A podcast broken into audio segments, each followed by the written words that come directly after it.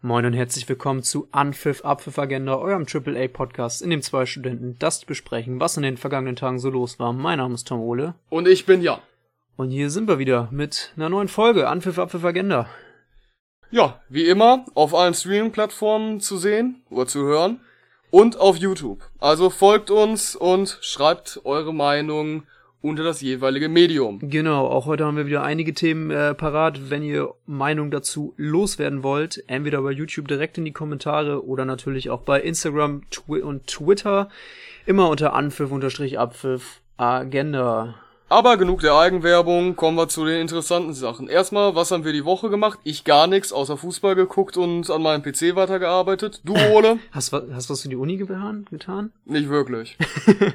okay. Jo, äh, Uni war bei mir schon auf dem Programm.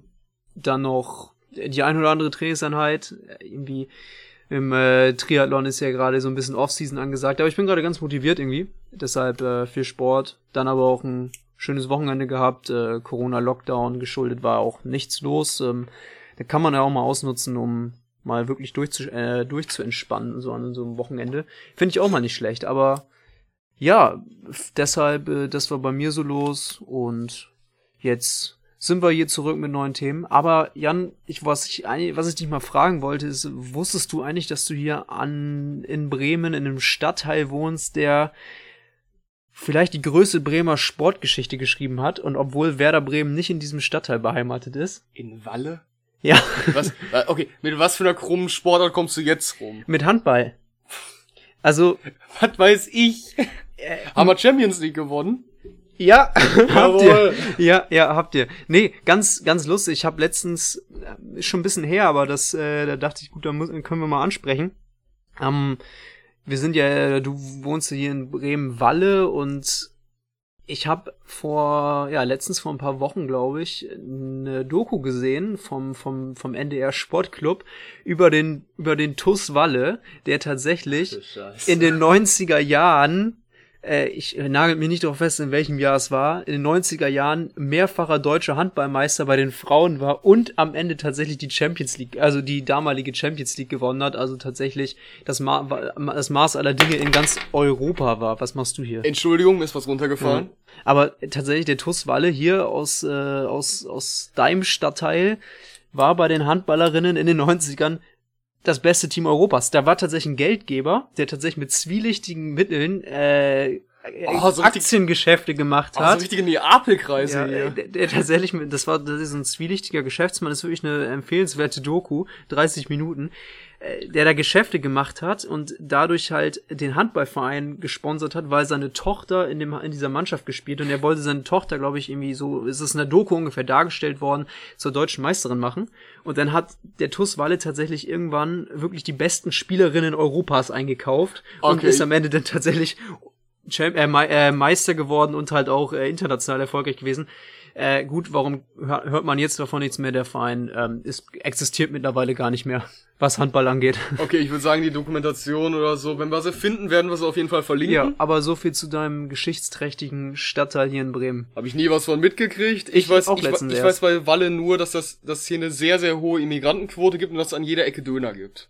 das ist so das, was ich von Walle weiß und ja. dass die Wohnungen recht billig sind. Ja, ist so ein äh, das alte Arbeiterviertel so ein bisschen in Bremen, genau. was hier aber auch was ja ziemlich im Wandel ist tatsächlich jetzt. Oh, es geht.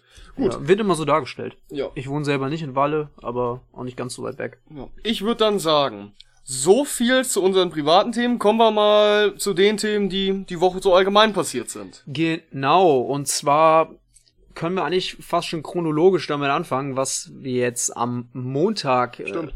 Was ja, was wirklich am Montag passiert ist.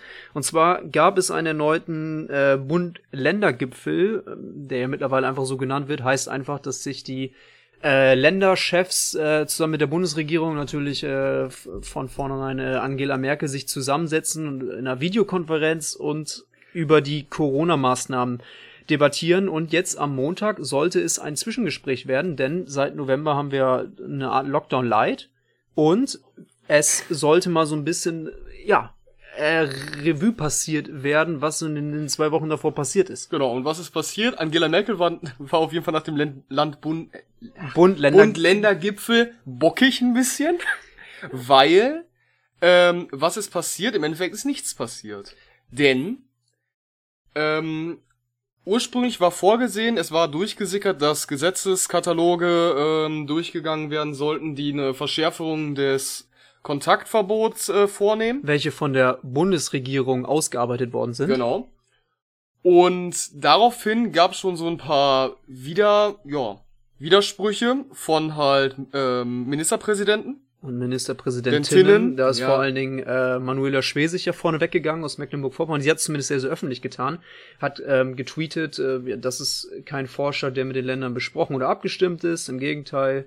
Und ähm, ist dann noch weiter darauf eingegangen, dass es äh, unverhältnismäßig sei, besonders was äh, für, für Kinder und für, für die Bildungspolitik. Und was, äh, womit sie hat kritisiert, angeblich soll ja in diesem Gesetzesvorschlag oder in, ja, in diesem Verordnungsvorschlag, der ist ja wahr, Gesetzesimplementierung äh, ist ja nochmal was anderes, äh, ja zum Beispiel auch, äh, äh, sehr, sehr, wie du schon gesagt hast, härtere Maßnahmen im Lockdown, unter anderem zum Beispiel noch weniger Kontakte im, im privaten Bereich, wie jetzt schon, und gleichzeitig aber auch die Halbierung zum Beispiel von, von Klassen in Schulen ab bestimmten Jahrgängen. Ja.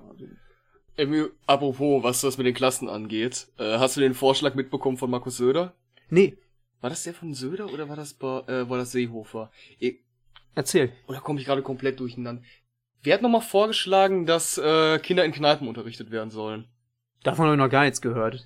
Das muss, äh, naja. Das muss ich ich werde es an gegebenen Zeitpunkten recherchieren und in die Beschreibung packen, wer das vorgeschlagen hatte. Ja, ja. Nur kurz mal als ähm, genau, aber Zwischenfazit. Genau. Nee, und was und was ist passiert? Ähm, nichts ist passiert, denn der Bund-Länder-Gipfel ist rausgegangen und im Endeffekt Merkel und Söder wurden am Ende mussten am Ende Res Resümee ziehen. Und am Ende wurde nur gesagt, ja, die Bürger sollen noch weniger Kontakte knüpfen. Es wurde empfohlen, dass man keine Partys schmeißen soll, keine Hauspartys. Okay, das dürfte eigentlich von Anfang an klar gewesen sein, dass man das nicht machen sollte. Ja, und es wurde ähm, ja, bekannt gegeben, dass Risikogruppen geschützt werden sollen und dass halt bei Krankheitssymptomen besonders wieder der die telefonische Krankschreibung benutzt werden soll. Ja, das einzige mit den Masken, das ist mhm. die einzige mhm. Sache, die wirklich aktiv jetzt gemacht wurde, denn Risikopatienten können gegen eine Gebühr, also ne, eine relativ billige Gebühr, ähm, ich glaube, fünf FFP2-Masken bekommen. Mhm. Also vergünstigt. Mhm. Ja, das ja. ist das Einzige, was genau. im Endeffekt ja. klingt alles auf dem Tisch liegt klingt, und was auch so ist. Klingt ja alles unspektakulär, ist, was äh, neue Maßnahmen angeht, bislang auch erstmal unspektakulär. Das Ganze, was wir jetzt gesagt haben, sind halt alles ja wirklich Appelle und äh, darauf wird dringend hingewiesen, dass man sich daran halten soll, was absolut vernünftig ist, aber es ist halt nichts fest ver, äh, verordnet worden. Und ja. äh, erstmal, wie gesagt, das klingt unspektakulär, bringt aber dann eine gewisse Brisanz mit sich, denn äh, die Länderchefs, wie du schon gesagt hast, waren ähm, gar nicht einverstanden damit und was man ja auch schon im Malueda Schwesigs Tweet gesehen hat. Zum Beispiel ähm, kritisieren dort viele Länderchefs, dass äh, dieser, dieser Vorschlag den die Bundesregierung da ja vorgelegt hat und den Angela Merkel gerne durchgebracht hätte, das hat sie ja auch auf der Pressekonferenz danach selber gesagt, dass dieser überhaupt nicht mit den Ländern im Vorfeld kommuniziert gewesen wäre und damit halt äh, zu, zu schnell zu harte Regelungen gefunden werden würden. Und ähm, ja, das Übergehen von Länderhoheiten, die ja ähm, eigentlich dann dafür verantwortlich sind, laut und auch dafür dazu legitimiert sind, beziehungsweise während dessen Zuständigkeitsbereich das einfach ist, dass die halt ein bisschen überga äh, übergangen werden und dass es letztendlich so ein bisschen ein zentrales Regieren gibt. Ja. Was man ja in anderen Staaten sieht. Frankreich ist ja zum Beispiel nur so ein Beispiel. Ja. Kurzer Nachruf, ähm, der Vorschlag, dass in Kneipen Schüler unterrichtet werden sollen, kommt von Peter Altmaier. okay. Ich habe gerade nochmal nachgeschaut. Ja, ja, ja. Nee, sonst, wie geht's weiter? Was die Corona-Verordnung angeht? Naja, es wird jetzt bald einen neuen Gipfel geben, nächste Woche. Genau. Dort sollen diese ganzen Vorschläge nochmal auf den Prüfstand kommen. Also kann man annehmen, dass sie dann auf den Prüfstand kommen. Von offizieller Seite wurde da in der Form noch nichts bestätigt. Aber es geht natürlich in die Richtung. Das natürlich. Hat, das hat natürlich. man, das hat Aber man schon auf, es ist, es ist nichts klar bestätigt. Ich möchte ja nicht äh, irgendwelchen Leuten das Wort im Mund verdrehen. Mhm. Ja, und dann wird man sehen, was wird passieren. Ähm, was, denk, glaub, was glaubst du, was wird passieren? Denk, also ich denke, man wird die Kontaktbeschränkung nochmal runtersetzen.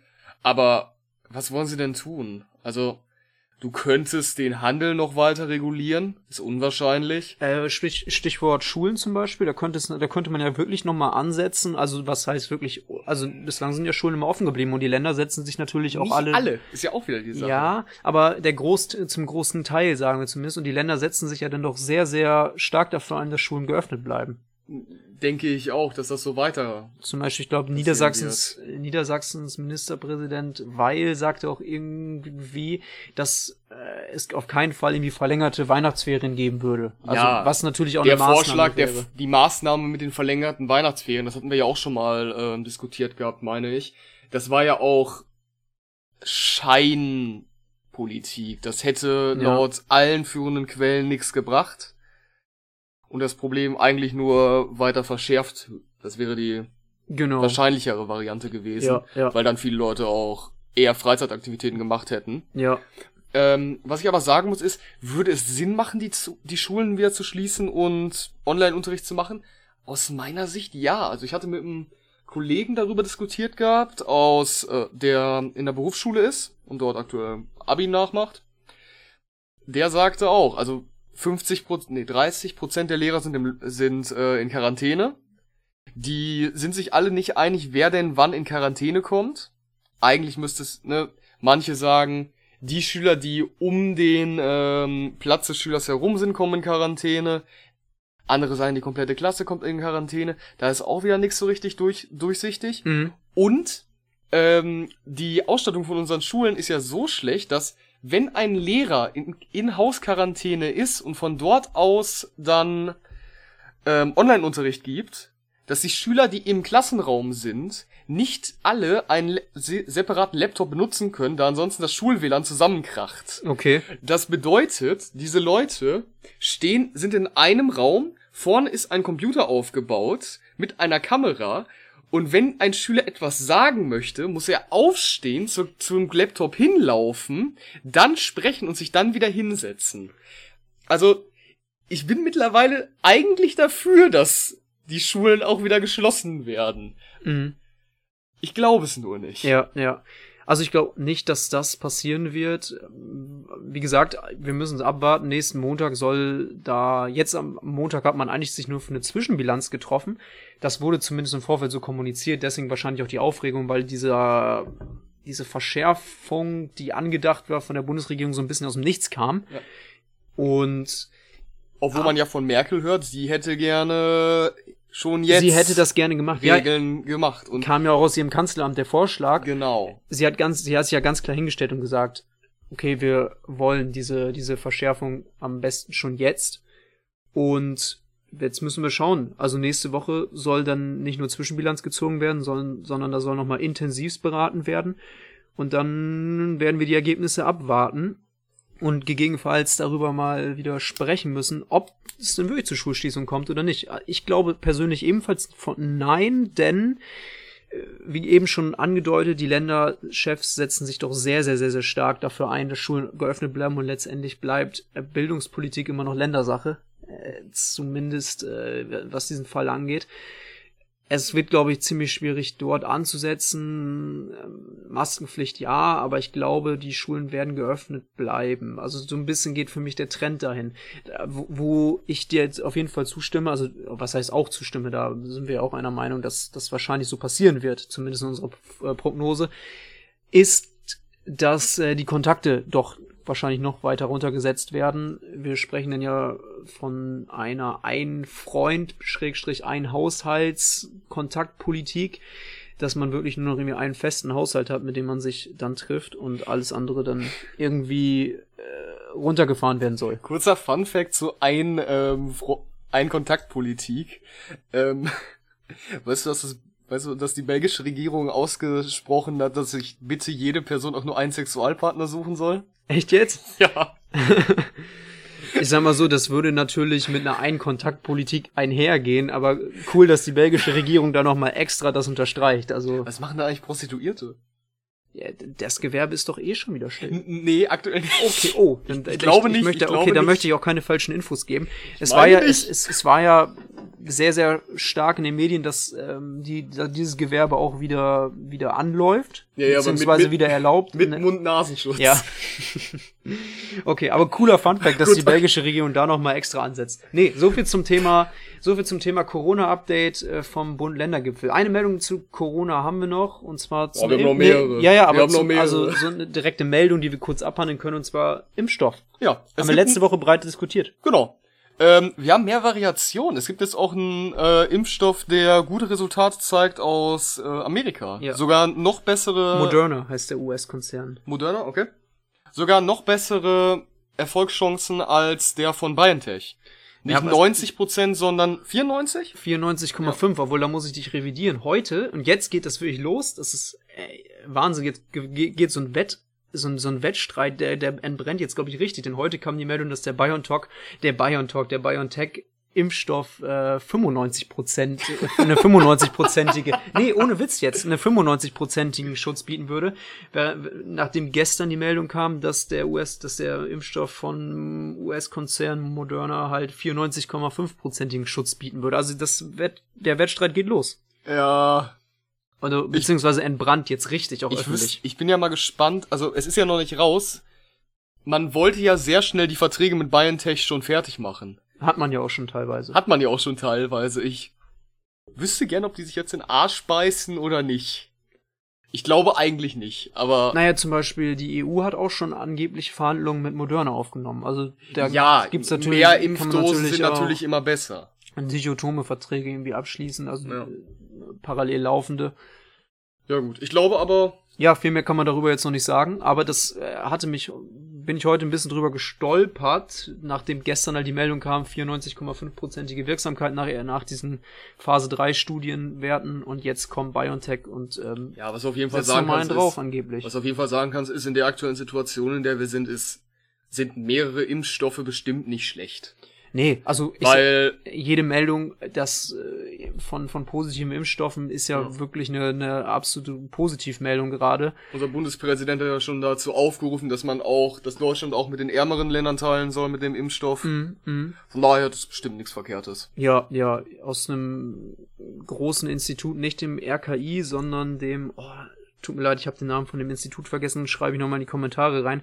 Äh, auch da kam jetzt dann eine Aussage von der Spitze, die dort Forschung zu den, zu den Impfstoffen ähm, vorgenommen haben, die angeblich jetzt äh, wie letzte Woche besprochen von BioNTech auf den Markt kommen könnten. Da wurde nochmal in Richtung Nebenwirkung geforscht und die Nebenwirkungen sollten doch sehr, sehr gering sein in dem jet, äh, nach jetzigen Forschungsstand. Also auch das eine positive Meldung. Da wurde so ein bisschen ähm, Impfstoffgegnern der Wind aus den Segeln genommen. Ähm, nur schnelle Meldung, die ich heute auch noch gelesen habe. Äh, welche von welchem Institut das kam, schreiben wir auf jeden Fall in die Beschreibung. Ja, aber ich glaube, damit sind wir mit der Meldung auch durch, oder? Ja, würde ich sagen. Gehen wir weiter. Ge- Weil der Podcast ist voll gespickt mit Themen diesmal. Genau, nächstes Thema ist äh, jetzt nicht mehr innenpolitisch, äh, wo wir bislang sehr, sehr stark unterwegs waren. Geht auch in Richtung Corona-Krise, aber indirekt. Und zwar ist unser nächstes Thema die EU-Haushaltsblockade, was wirklich eine unerfreuliche Meldung war. Die Antisemiten Europas versammeln sich mal wieder. Ja, und zwar, warum äh, wollen wir über die EU-Haushaltsblockade sprechen, beziehungsweise was ist die EU-Haushaltsblockade? Soll ich kurz zusammenfassen? Du kannst zusammenfassen, danach werde ich etwas sag, äh, dazu sagen, warum das denn eine Blockade ist und wie ich das finde. Okay, dann äh, fange ich mal damit an. Also es gibt Streit in der EU, so viel steht fest, und zwar deshalb, weil die Staaten Polen und Ungarn in der Mitgliedstaatenabstimmung zum neuen EU-Haushalt ihr Veto eingelegt haben. Was heißt das? Äh, damit haben wir mitten in der europäischen Gesundheitskrise durch rund um Corona nun auch eine finanzpolitische Krise. Nicht, weil hier keine Gelder da sind, sondern weil Gelder blockiert werden. Dazu später mehr. Nachdem Ungarn und Polen ja diese Blockade bereits vor einer Woche angekündigt hatten, beziehungsweise Ungarn sogar schon noch früh, äh, noch noch schon noch früher, noch eher, äh, machten sie es auch am Montag jetzt wahr und blockierten jetzt ähm, den Vorschlag des EU-Haushalts. Abgestimmt soll, äh, sollte der nämlich werden und, äh, und das für die kommenden sieben Jahre. Und äh, also was ist der EU-Haushalt? Das ist die finanzpolitische Verteilung der Europäischen Union bis einschließend 2027. damit zusammenhängt, äh, ja, gel hängen Gelder von 1,1 Billionen Euro, die verteilt werden müssen auf politische Ressorts. Wofür werden, wird dieses Geld ausgegeben? Für Forschungsentwicklung oder für ähm, Landwirtschaft zum Beispiel? Also alles das, was unter EU-Recht fällt. Der wichtigste Punkt ist jedoch, verbunden mit diesem, mit diesem EU-Haushalt ist eine 750 Milliarden Euro schweres äh, Corona-Hilfsprogramm, was halt vorgesehen ist für besonders betroffene EU-Staaten, zum Beispiel halt Italien oder Spanien. Gut. Ich würde im Übrigen sagen, bevor du erklärst, warum die das gemacht haben, mhm. würde ich gerne darüber sprechen, wie die das gemacht haben. Ja, ich, soll ich mal ganz kurz zu Ende machen?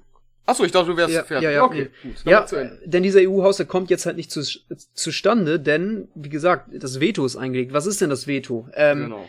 Zwei, äh, Simon, es gibt 27 Mitgliedstaaten in der EU, ähm, darunter auch äh, Polen und Ungarn und wenn es um EU-haushaltspolitische Themen geht, äh, wird und darüber wird abgestimmt, müssen alle 27 Staaten dem zustimmen.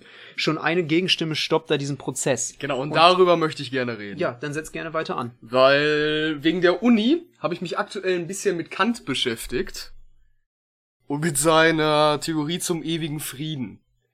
Ne, da ist Theorie aufge, äh, aufgemacht, dass man Weltbürger sein muss, etc. pp. Ich möchte das Ganze nicht ausführen.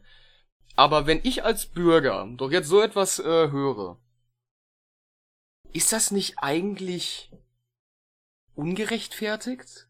Weil ich finde, wenn eine Gegenstimme ausreicht, um so ein gesamtes Konzept zu kippen, dann ist das aus meiner Sicht schon beinahe undemokratisch. Ja, äh, wir haben ja schon mal in unserem Podcast gesprochen, wo wir über das Flüchtlingslager Moria gesprochen Stimmt. haben, gesagt, dass sich das EU-politische System teilweise selbst äh, schlägt. Jetzt ja. haben wir wieder so einen Fall. Und zwar haben wir jetzt halt einen Fall, wir haben eine Stimme ab Abgabe zu, für, dieses, äh, für diesen EU-Haushalt 25 zu 2. 25 Staaten haben dafür gestimmt, nur Polen und Ungarn waren dagegen. Was heißt das? Diese, dieses EU-Geld ist jetzt blockiert erstmal. Es kommt, äh, also dieser Vorschlag ist vorerst so, jetzt nicht zustande gekommen. Weil du hast halt solche Unrecht, ich nenne es so, du hast solche Unrechtsstaaten wie Polen und Ungarn in ja, der EU. Genau, Rechtsstaatlichkeit, und da ist auch gleich das Stichwort, warum da werden so wir, Da werden wir gleich zu kommen. Ja. Und wenn diese dann durch einen einzigen, durch eine einzige Gegenstimme jegliche Macht bekommen, weil das ist nicht, das ist ja dann nicht fair aufgeteilt. Sie können ihre eigenen Interessen durchsetzen dadurch, dass sie andere blockieren. Dadurch kommen wir jetzt im Übrigen gleich auch dazu, warum die das machen. Aber vorher möchte ich noch sagen, das ist ein Unterschied zu dem Prinzip, was wir zum Beispiel haben durch den, keine Ahnung, Europäischen Gerichtshof, der Sachen kontrolliert, oder halt auch durch den Bundespräsidenten. Ja. Warum? Der Bundespräsident ist ein repräsentatives Organ. Genau. Theoretisch gesehen kann er so gut wie alles blockieren. Macht er nicht. Macht er kaum. Macht er nicht, macht er kaum. Ich glaube, der jetzige hat das einmal gemacht. Ja, also da bei einer das, einzigen Sache das, und das da war eine ja, da gibt's ja Unterschiede zwischen Bundespräsidenten im, in der in der Amtsgeschichte, aber äh, für meistens, gewöhnlich wird das nicht getan. Meistens wird dieses Vetorecht kaum benutzt. Und wenn, dann ist es ja auch nicht unbedingt aufgrund von eigenen Interessen. Genau, es ist auch ein abgeschwächtes Vetorecht. Es ist auch ein abgeschwächtes Vetorecht, genau. Es geht in Richtung Verfassungswidrigkeiten auch. Genau. Oder der Bundesgerichtshof, der das Ganze halt macht, um zu schauen, ob das Ganze denn rechtskonform ja, ist. Oder der Internationale Strafgerichtshof. Ja, das ist halt genau. auch das Äquivalent. Beziehungsweise das Verfassungsgericht. Verfassungsgericht, ja. Genau solche Institutionen brauchst du. Aber wenn du durch eine einzige Stimme ein komplettes System aushändeln kannst. Das ist aus meiner Sicht komplett undemokratisch. Weil ich denke, wenn du diesen Haushalt allgemein mal abstimmen lassen würdest, ich bin mir nicht, der würde bestimmt anerkannt werden, denke ich. Ja, ich meine. Äh, Obwohl, ja, okay, da sind wieder gut. Das ist ein großes Fass, was ich damit aufmache, ja, weil ja. die allgemein die der Bundeshaushalt ist schwierig beim Geld, weil sehr viel Geld für Waffen und Ausrüstung ausgegeben wird, mehr als für Entwicklungshilfe. Das wäre wahrscheinlich ein Streitpunkt. Ja, also da muss man re relativieren, es wird in Deutschland wenig Geld äh, prozentual vom Gesamthaushalt für Waffen ausgegeben, aber immer noch mehr als für Entwicklungshilfe. So, dafür ja. wird auch wenig Geld ausgegeben. Ja, natürlich. Aber ne, da, wenn du, wenn, wenn du alle Bürger abstimmen lassen würdest in der EU, dann würde das wahrscheinlich schwierig werden bei ja. solchen Punkten. Aber die Begründung wäre da rationaler als die, die wir hierbei haben. Denn, das kannst du ja jetzt gerne erklären, warum haben denn Viktor Orban und, und der Präsident Kaczynski. der PIS, Kaczynski, denn dagegen gestimmt? Ja, ganz einfach. Das ist eine Protestaktion der beiden Staaten. Du hast es gerade genannt. Wo liegen die Probleme bei diesem, bei diesem Abstimmungsprozess? Die beiden Staaten können das blockieren. Sie könnten sogar alleine blockieren. Jetzt sind sie zu zweit. Und das ist eine Protestaktion, denn e Ungarn und Polen sehen in einem anderen EU, in einer anderen EU-Gesetzesimplementierung ein, eine Verletzung der Rechtsstaatlichkeit oder ihrer eigenen Rechtsstaatlichkeit. Mhm. Was ist das für ein Gesetz? Das ist ein anderes EU-Gesetz, welches Anfang November verabschieden worden ist, und zwar das sogenannte, der sogenannte Rechtsstaatmechanismus. Dieser schützt das Prinzip von staatlicher Rechtsstaatlichkeit staatlicher Rechtsstaatlichkeit sehr stark, ja, äh, bei einem Verstoß, heißt bei einem Verstoß eines EU-Mitgliedstaates gegen dieses Prinzip, gegen das Rechtsstaatlichkeitsprinzip, was es ist, an einem äh, konkretes Beispiel kann ich gleich auch noch nennen, kann die EU den jeweiligen Mitgliedstaat finanziell sanktionieren, indem und das und jetzt halt auch nicht nur auf einer sehr, sehr schwachen Ebene sanktionieren, sondern einer sehr, sehr starken Ebene sanktionieren, indem er halt einfach ganz konkret äh, EU-Finanzhilfen, auf die viele Staaten angewiesen sind, einfach wegkürzt. Äh, heißt, äh, um ein Beispiel zu nennen, wenn zum Beispiel Gerichte als äh, unabhängige judikative Instanz eine mangelnde Unabhängigkeit zur Regierung zum Beispiel aufweisen, ähm, zur Legislative und, und Exekutive und dadurch halt EU-Gelder innerhalb der Staaten missbraucht werden, tritt dieses EU-Sanktionsgesetz ein. Was ist jetzt der besondere Fall bei Ungarn und Polen dabei? Bei den beiden ist es so. Genau. Also Polen hat äh, ganz starke Probleme mit der Unabhängigkeit Der äh, Gerichte? der, der Gerichte.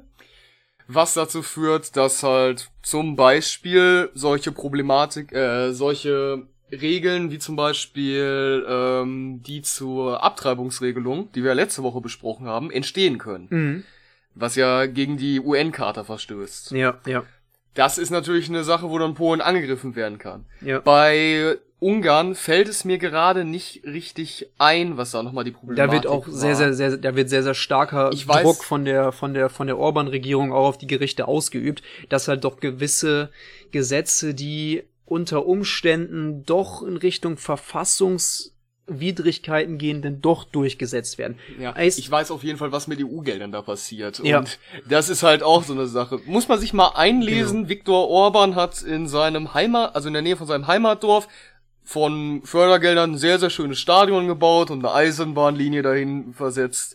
Also die begründen fast gar nicht, warum Ja, sie dies tun. genau. Und, Und, für Viktor Orban ist das dann natürlich auch ein persönlicher Grund, warum er dagegen vorgehen will. Ja. Weil er, er benutzt das Geld sehr gerne für sich und seine Leute. genau. Heißt also, wir haben besonders in Ungarn und in Polen äh, immer wieder Anzeichen von der mangelnder Unabhängigkeit der Gerichte, was genau unter dieses EU-Recht, unter diesen EU, neuen EU-Rechtsstaatmechanismus fällt, besonders wenn es halt um EU-Gelder geht, wodurch diese Sanktion, äh, wodurch halt dann Sanktionen drohen.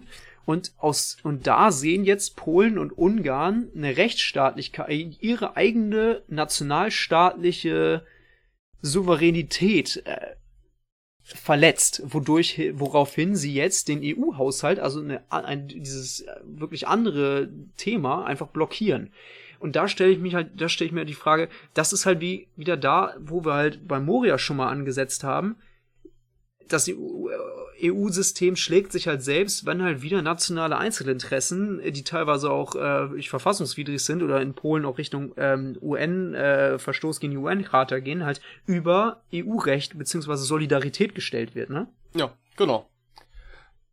Ja. Ich habe zu dem Thema jetzt nicht mehr. Ja, das ist ich hätte jetzt eine eine- Frechheit aus meiner jetzt, Sicht. Ich hätte jetzt noch eine, was so sind die Konsequenzen, beziehungsweise wie kann man es lösen? So natürlich so die Konsequenzen, äh, Italien und Spanien sind zwei Beispiele, die halt, äh, Beispielstaaten, die halt sehr, sehr angewiesen sind auf Corona-Hilfen, was, bevor, dass da die Wirtschaft, die, äh, ja, nationale Wirtschaft nicht vollständig zusammenbricht. Wenn das Ganze wirklich nicht zustande kommt, dieser EU-Haushalt, wenn es bei diesem Veto bleibt, dann müsste die EU halt mit einem Not Nothaushalt ähm, auskommen, der deutlich äh, kürzer, äh, kürzere Geld äh, Gelder halt vorsieht. Ähm, dann fallen halt solche gro großzügigen Hilfen halt weg. Aber es gibt Hoffnung, ne?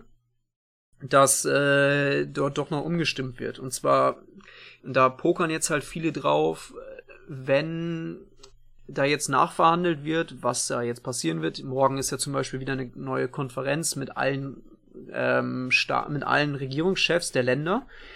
Äh, per Zoom-Konferenz, äh, beziehungsweise Videokonferenz. Und jetzt wird nachverhandelt und schauen wir uns mal die Corona-Situation in Ungarn an. Ja.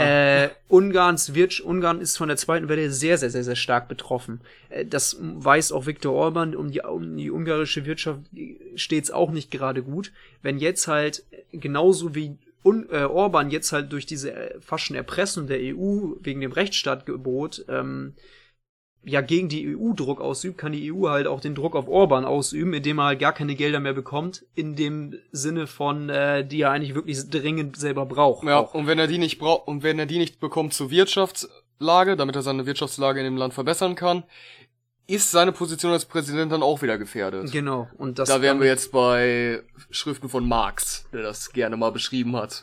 Weil die Leute hätten dann relativ wenig zu verlieren. Wenn die Wirtschaft bei denen am Arsch ist, dann können die gegen äh, Orban auch vorgehen. Genau, dann haben wir Weil die wieder, nichts zu verlieren Dann haben. haben wir wieder eine Art tatsächlich in Richtung Marx, der dann mit Klassenkampf Klassenkampf. Das wäre dann wieder. Klassenkampf, ja. Weil die Leute nichts zu verlieren hätten. Also und das gleiche äh, aus Polen hört man schon, okay, das, das polnische Veto ist nicht ganz so stark verankert wie das, wie das, wie das ungarische.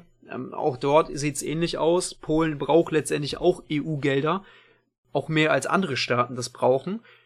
Und letztendlich ist da auch immer noch ein gewisser, nicht nur diplomatischer, sondern auch politischer Ausschlussdruck da von 25 Staaten auf die 27, weshalb auch viele immer noch äh, positiv sind, dass dieser EU-Haushalt abgesegnet wird.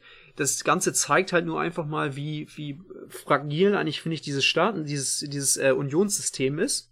Und äh, man muss jetzt wirklich auch darauf beharren und das Polen und Ungarn nicht durchgehen lassen können, dass zum Beispiel am Ende wieder dieses, dieses dieser Rechtsstaatsmechanismus gekippt werden würde. Das wäre ja der absolute. Ja, das wäre ich ja sag mal so, absurd. wenn, wenn man sowas durch, ähm, durchgehen lässt und ohne irgendwelche Problematiken oder irgendwelche Sanktionen äh, geschehen lässt, dann wird das irgendwann dazu kommen, dass die EU halt Ja, dann- scheitert. Ja, dann wäre natürlich, dann wäre die EU schon in ihren Einzelinteressen so fragil, dass, äh, dass das das ganze System nicht mehr Sinn dann machen wird das würde. irgendwann scheitern und dann wird aus meiner Sicht halt das passieren, was halt auch schon mehrfach durchsimuliert wurde, auch von Deutschland und von anderen Ländern. Ich glaube, dann wird es zu einem Kern, äh, zu einer Kern-EU kommen. Mhm.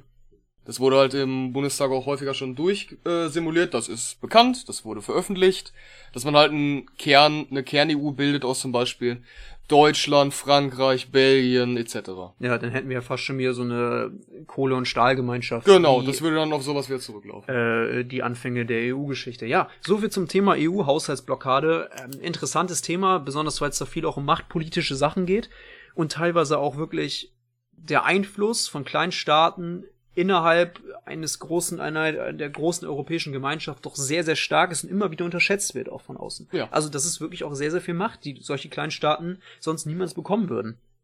Genau. Dann würde ich sagen, wir springen nächster, springen über zum nächsten Thema. Genau, zurück in nach Deutschland, äh, von Europa nach Deutschland zurück. Ähm, Toll. ja, wir sind wieder Der Weg bei- war ja lang. Der Weg war lang, wir sind aber wieder in der Innenpolitik angekommen. Und zwar sind wir auch wieder in Corona abgekommen, nach dem kurzen Abstecher in die, ja, finanzpolitische, in die Finanzpolitik der EU, ganz, ganz langsam, äh, sind wir wieder zurück in der Corona-Politik der Bundesregierung. Denn was ist unser nächstes Thema, Jan? Ja, es gibt neue, ähm, neue News zum, ach, wie heißt es nochmal? Infektionsschutzgesetz. Genau. Denn es wird, oder es wurde heute, wir sind ja aktuell heute ausnahmsweise mal, es wurde abgestimmt über Veränderungen an diesem. Warum? Damit man die ganzen Corona-Maßnahmen, die man durchsetzt, auf einem besseren juristischen Grund fußen kann. Genau. Äh, Das ist erstmal eine Sache, die aus meiner Sicht sehr positiv zu bewerten ist, weil das war eins der wenigen Argumente, die Corona-Gegner halt, ja, bei denen ich denen zustimmen musste. Nicht alles, was durchgesetzt wurde, konnte 100%ig in der Verfassung so direkt nachgelesen werden. Es war halt Spielraum da, der geboten wurde, aber es wurde nichts festgesetzt. Das ändert sich dadurch. Ja, was ist nun passiert? Also, die, kurz mal zur Abstimmung. Die Abstimmung ist durchgegangen. Es muss nur noch vom Bundespräsidenten das Gesetz unterschrieben werden. Genau, ich glaube, Stand jetzt ist noch der Bundesrat äh, da, aber letztendlich ist die Mehrheit im Parlament für die Änderung so stark und auch pa- parteiübergreifend so stark, dass aus, aus dem Bundesrat da auch, glaube ich, keine Gegenstimmen Genau. mehr kommen. Und dann wird das Gesetz vermutlich innerhalb der nächsten Tage so akkreditiert, akkreditiert, nein, so durchgeführt Implementiert. werden, implementiert werden. Genau. Genau. Ja, was äh, wurde denn da genau konkret geändert? Du sagtest gerade, man wolle eine rechtliche, eine juristisch bessere Grundlage schaffen, um halt Corona-Maßnahmen zu, zu ähm, nicht zu implementieren. Eine Gesetzesimplementierung ist es ja nicht, aber eine Verordnungsimplementierung. Ähm, da geht's um den ursprünglichen Paragraph 28 des Infektionsschutzgesetzes, der ähm, ja, der regelt nämlich, dass äh, auf, für notwendige Schutzmaßnahmen in einer Pandemiesituation Grundrechte wie etwa die Freiheit der Person und die Verhand Versammlungsfreiheit eingeschränkt werden können. Ähm, das ist äh, sehr, sehr veraltet, besonders weil in diesem Falle der ähm, die Bundesregierung doch sehr, sehr schnell und sehr unproblematisch solche Maßnahmen ergreifen konnte.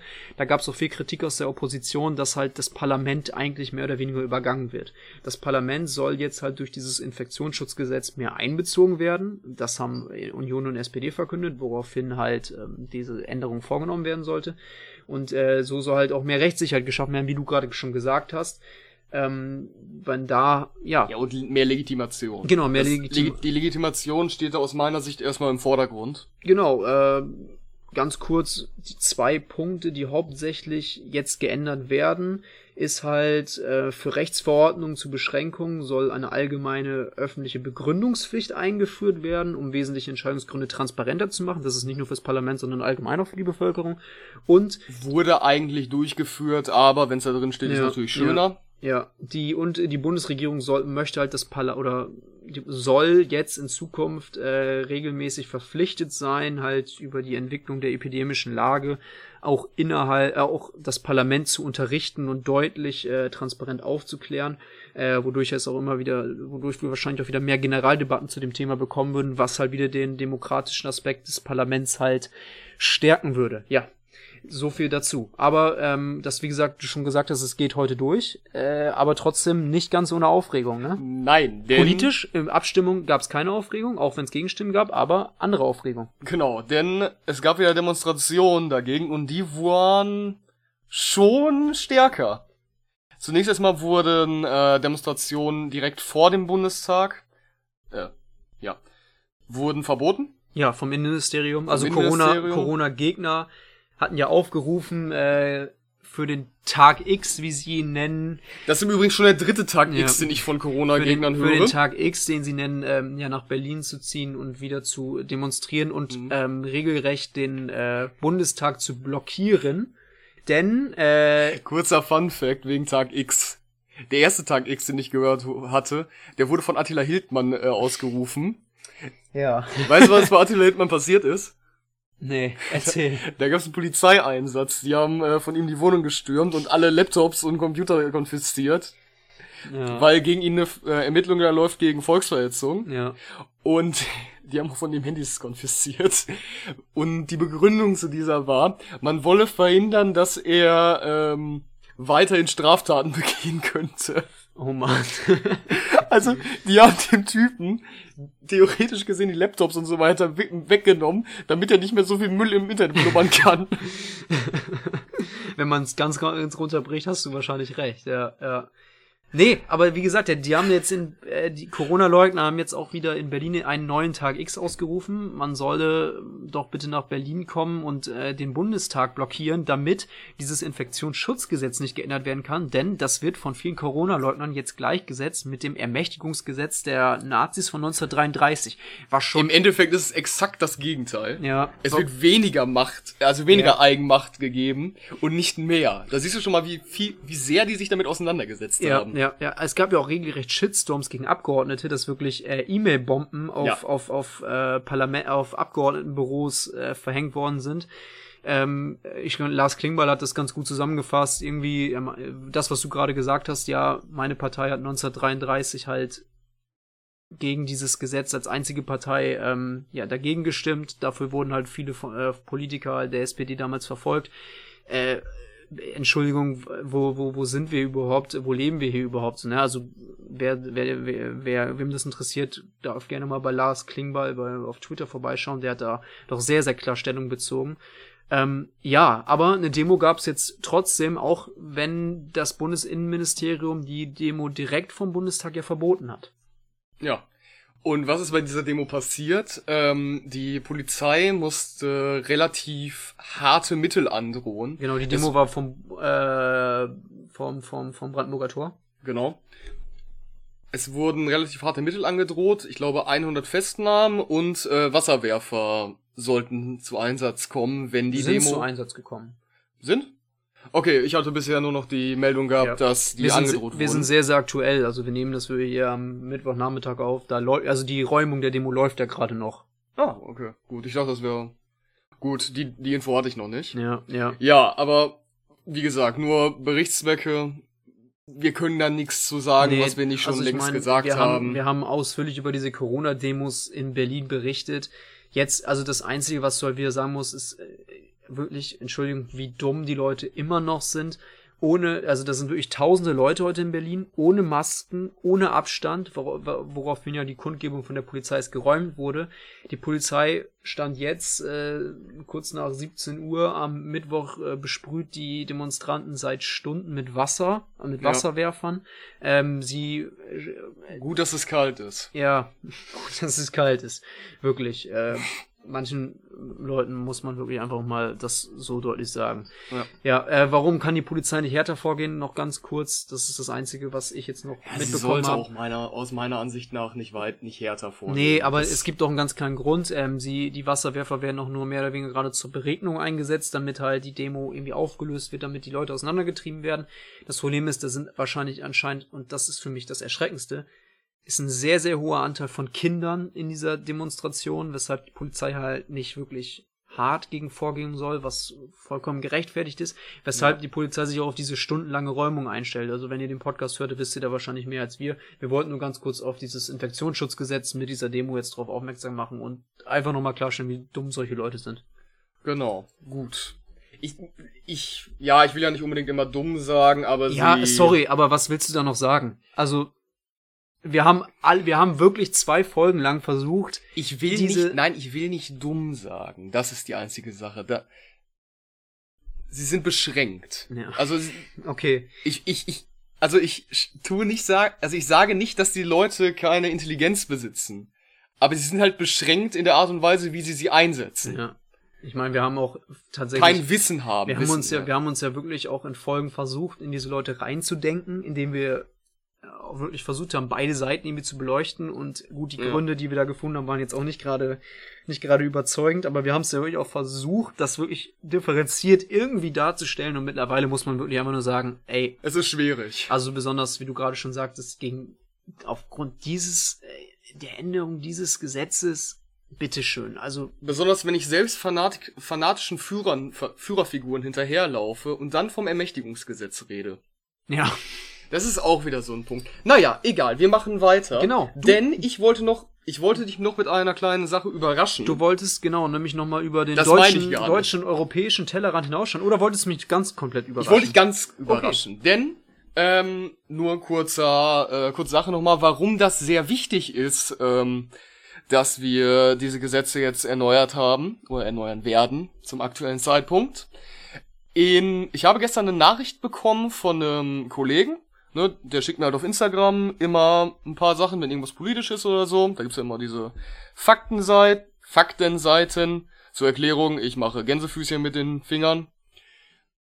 Dort wurde dann gesagt, dass ein, da wurde ganz einfach hingeschrieben, dass das Infekt, nee, das, warte, wie muss ich das jetzt formulieren?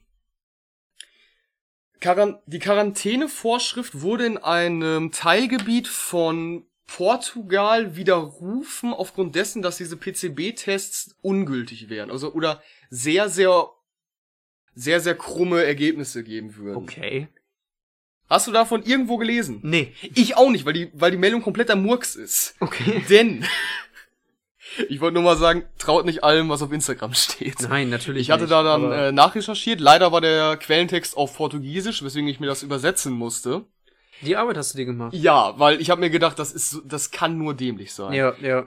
Der Grund war folgender. Es ging eigentlich um drei Touristen, deutsche Touristen anscheinend. oder ich meine, es waren Deutsche, die auf Hotelzimmer geschickt wurden vom, ähm, vom Gesundheits, äh, regionalen Gesundheitsamt.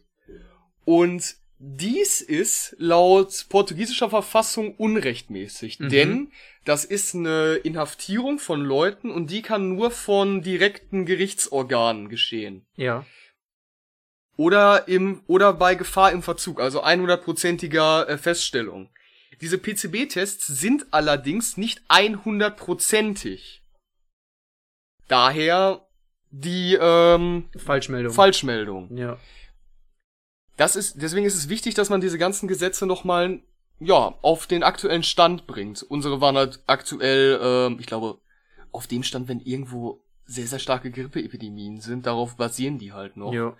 Ja, genau, daraufhin. Und die sind sehr alt. Dieses, dieses äh, Infektionsschutzgesetz ist, glaube ich, von Anfang der, von Ja. Anfang der 2000er. Das musste jetzt auch mal überarbeitet Ja, werden. und ähm, ja, dass das Ganze halt aufgehoben wurde, wurde halt von einem Richter sehr, sehr ungünstig formuliert. Mhm. Er sagte halt, dass aus wissenschaftlicher Sicht die ähm, Genauigkeit von diesen PCB-Tests angezweifelt werden muss. ja. Das ist ein Richter, der hat jetzt nicht unbedingt Medizin studiert und der hat das einfach so gesagt und ich habe dann die Kommentare unter diesem Instagram-Post gelesen und du kannst dir vorstellen, wie das da abgeht. Nein, nein, nein. Also- also Kommentare bei Instagram lesen ist eh so Ja. eine Sache für sich. Ähm, Portugal erwacht, Deutschland erwacht als nächstes. Also die haben halt wirklich gefeiert, als wäre es, keine Ahnung, ja. als wäre es ein neuer Reichsparteitag. Also du Ja. wusstest halt auch, was für Leute da drunter sind. Ja, also ähm. Instagram-Kommentare äh, zu, zu Corona-Themen Ja. eine ganz heikle Geschichte. Ja, also ne, das wollte ich nur genannt haben, warum es auf jeden Fall wichtig ist, dass wir es jetzt erneuert haben. Wer sich fragt, warum zwischendurch mal so ein Klickern im Hintergrund ist, ich mache mir nebenbei Timestamps, damit wir die bei YouTube verlinken können. Genau. Äh, Gut. für alle, die, die es noch nicht gesehen haben, auch uns bei Spotify, äh, Apple Podcast oder Die sonst stehen wo immer in der Beschreibung. Die, die Timestamps, die genauen, stehen auch in der Beschreibung. Bei YouTube sind sie nicht zu übersehen, aber für alle anderen Podcast-Anbieter auch da könnt ihr gerne die, zwischen den Themen munter hin und her springen. Oder ihr hört uns einfach weiterhin durch. Denn wir haben noch ein paar mehrere Themen. Genau, denn wir waren ja eben dabei, dass vor dem Bundestag eine Demo nicht durchgeführt werden durfte. Dort war aber gestern was sehr Interessantes. Ja, erzähl. Denn im, we- wenn man jetzt Leute auf der Straße fragt, welche Parteien sitzen im Bundestag, dann werden sie sagen CDU, CSU, SPD, FDP, Linke, Grüne, AfD. Aber es ist eine neue Partei im Bundestag. Eine Partei, die aufräumen wird. Die Machtübernahme hat begonnen. Die Partei sitzt ab sofort im Bundestag. Genau. Die Partei. Ich habe mit Leuten Wetten abgeschlossen, wie lange es dauert. Ich habe verloren. Weil du gesagt hast, es äh, geht noch schneller? nee, nee, ich habe ich hab gesagt, das dauert ähm, noch acht bis zwölf Jahre. Okay. Ähm, ich habe verloren. Ich darf ein Bier ausgeben. Aber das ist äh, sehr beachtlich. Jetzt dazu, wie ist das passiert? Weil es sind ja keine neuen Wahlen da gewesen. Genau. Es gibt im Bundestag Abgeordnete, die sich mit, der Partei, mit ihrer Partei überworfen haben und die ab dem Zeitpunkt fraktionslos und in den meisten Fällen dann auch parteilos sind. Diese Leute sind allerdings natürlich gewählt, weswegen sie halt nicht aus dem Bundestag rausgehen. Ist eine Sache, die gibt's in Deutschland relativ selten, dass die Leute dann auf einmal wechseln. In Mhm. England ist das zum Beispiel, äh, kommt so etwas häufiger vor. Und dies ist nun passiert, denn der SPD-Hinterbänkler, so wird das genannt, wenn man äh, fraktionslos ist, Marco Bülow, hat sich nun der Partei, die Partei angeschlossen. Kurze Sache, wer die Partei nicht kennt, das ist eine Satirikpartei vom, äh, von Martin Sonneborn. Ich glaube, der Die sitzt wurde im- von ihm Der sitzt im gegründet. Europaparlament. Der ne? sitzt im Europaparlament gemeinsam mit dem Satiriker Nico Semsrott. Martin Sonneborn hat früher, war früher Chefredakteur für die Satirikzeitung äh, Titanic, wo die von ihm sehr gerne als das einzige Faktenmagazin Deutschlands äh, betitelt wird. Ist das jetzt gefährlich für die Demokratie? So wird es nämlich von manchen Leuten bezeichnet. Ich find's sehr lustig. Äh, ja. Allein schon, wenn man sich mit Bülow so ein bisschen beschäftigt. Das ist muss man muss man relativieren. Also wenn man also ich sag nein. Ähm, für die Demokratie gefährlich? Nein. Also wenn man sich die Gründe anschaut, warum ähm, Marco Bülow halt aus der SPD ausgetreten ist, das hat er gleich 2018 gemacht, nachdem ähm, sozusagen die, die, die, die GroKo erneut entstanden ist. Das war auch sein, sein Austrittsgrund, so wird es zumindest in den Medien kommuniziert, dass er halt ähm, eine neue, erneute Koalition seiner SPD mit der Union halt nicht akzeptieren könne. Ist sehr und, gut nachzuvollziehen, finde ich erstmal. Und äh, daraufhin hat er halt ja die Fraktion der SPD verlassen und ist, ist auch aus der Partei ausgetreten und äh, seitdem seit 2018 fraktionslos. Selber kommt er aus dem Wahlkreis Dortmund, äh, in, ich frage mich nicht welchen Wahlkreis in Dortmund, aber zumindest aus Dortmund. Ähm, er möchte 2021, also im nächsten Superwahljahr, wie es ja auch teilweise schon genannt wird, dann auch wieder antreten als Direktkandidat. Diesmal halt denn nur für die Partei Die Partei. Und ja, also das ist wirklich, das ist jetzt äh, keine, keinerlei Art von, von Demokratiegefährdung. Nein, ist es nicht. Zumal Bürko ist, äh, Bülow ist kein äh, Satiriker. Er hat ernstzunehmende Ziele und wer etwas darüber erfahren will, warum er äh, die Partei der Partei, die Partei beigetreten ist, der kann sich gerne auf YouTube das angucken, denn es wurde so eine Pressekonferenz vor dem Bundestag abge abgehalten, wo Bülow dann auch seine Mitgliedsnummer äh, bekommt. Er ist fünf, er hat die Mitgliedsnummer 50.000, die wurde freigehalten extra für ihn. Und da erzählt er dann auch, was er vorhat, dass er halt nach dem Zeitpunkt, wo er halt ähm, fraktionsloser Abgeordneter wurde, er hat dort wohl sehr viele sehr ernstzunehmende E-Mails bekommen, weil sich viele Leute nicht mehr getraut haben, äh, ihre Meinung wirklich der SPD zu schreiben, dass sie das Gefühl hatten, dass die viel zu sehr eingebunden ist, dass dort viel zu viele strikte Mechanismen hinterstehen. Ja. Und er hat da wohl sehr viel positives Feedback bekommen und ich bin gespannt, was er dort nun machen wird. Ich glaube, er hat das gemacht, damit er ein bisschen mehr Freiheit hat, ein bisschen mehr offene Politik machen kann und ein bisschen mehr Durchsichtigkeit bringt. Ja, okay, gut gesagt. Ähm, ich bin gespannt, ob er nächstes Jahr wiedergewählt wird als Direktkandidat. Schwierig. Weil da ist es natürlich jetzt, ähm, besonders halt in Nordrhein-Westfalen mit dem Ruhrport, wo dann ja auch doch irgendwo noch ein Stammwählerklientel ja. der SPD sitzt, äh, zumindest das, was davon noch übrig ist. Ähm, auch da gibt's ja politikwissenschaftliche Theorien, wie das langsam wegbricht. Das äh, spricht, spiegelt sich ja auch in SPD-Wahlergebnissen wieder. Äh, da wird sich aber trotzdem zeigen, ob äh, Bülow denn auch wiedergewählt wird ähm, als Direktkandidat. Ja. Andererseits, wie du gerade gesagt hast, äh, er scheint ja wirklich da auch beherzte, beherzte, ja. Anfrage, beherzte Nachrichten bekommen zu haben. Ja, und selbst wenn er nicht wiedergewählt wird, er für mich ein absolut Top-Kandidat, äh, den man ins Europaparlament schicken könnte. Okay. Weil aktuell hat man dort halt Martin Sonneborn, der halt aus meiner Sicht einen sehr, sehr guten Job macht in der Öffentlichkeit und er stellt sehr viele Sachen sehr offen zur Schau, die dort passieren.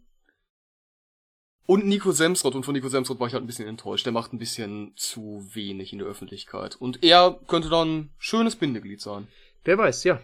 Okay, so viel ja. zu dieser Meldung, die du unbedingt aufnehmen wolltest. Die wollte ich unbedingt aufnehmen, weil jo. ich da sehr, sehr gespannt ja, bin. Du wolltest aber noch über den deutschen Tellerrand hinausschauen und hinausblicken. Und zwar wie schon fast Tradition bei uns im Podcast ist, Ach, wieder, Trampo.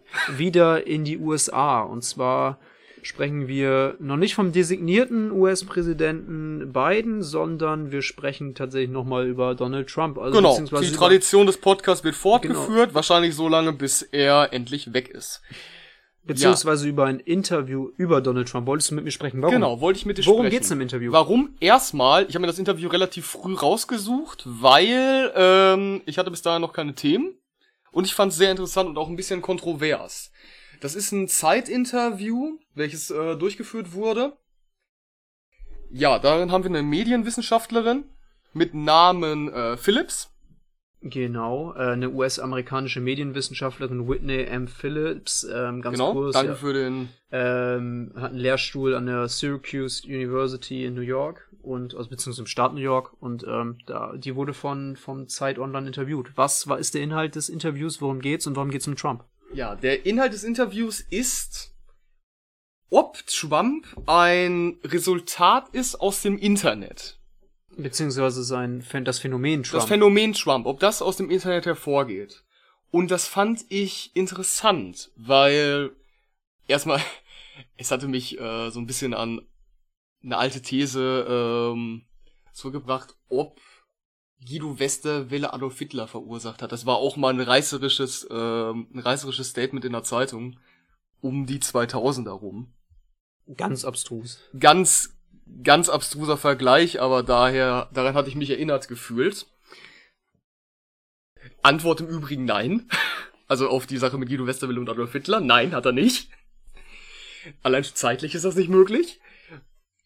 Aber daran hatte mich das erinnert. Und dann habe ich mir das durchgelesen und dachte mir, das ist mir alles zu einfach. Denn Erzähl doch erstmal, was sie argumentiert, wollte ich jetzt darauf.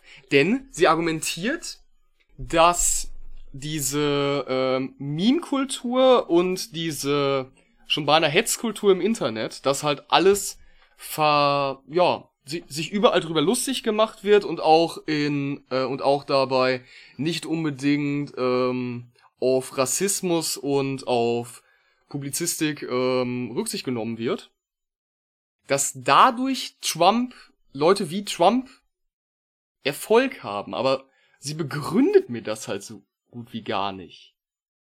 Weil sie sagt halt, dass 2016 vor der Wahl wurde sich halt über Trump lustig gemacht im Internet.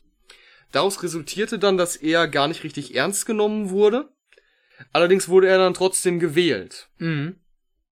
Und dass er dann daraus entstanden ist. Und dass seine Politik, die er halt gefü geführt hat, die halt auch antifeministisch und rassistisch ist, dass diese durch eben eine solche Community aus dem Internet Erfolg haben kann.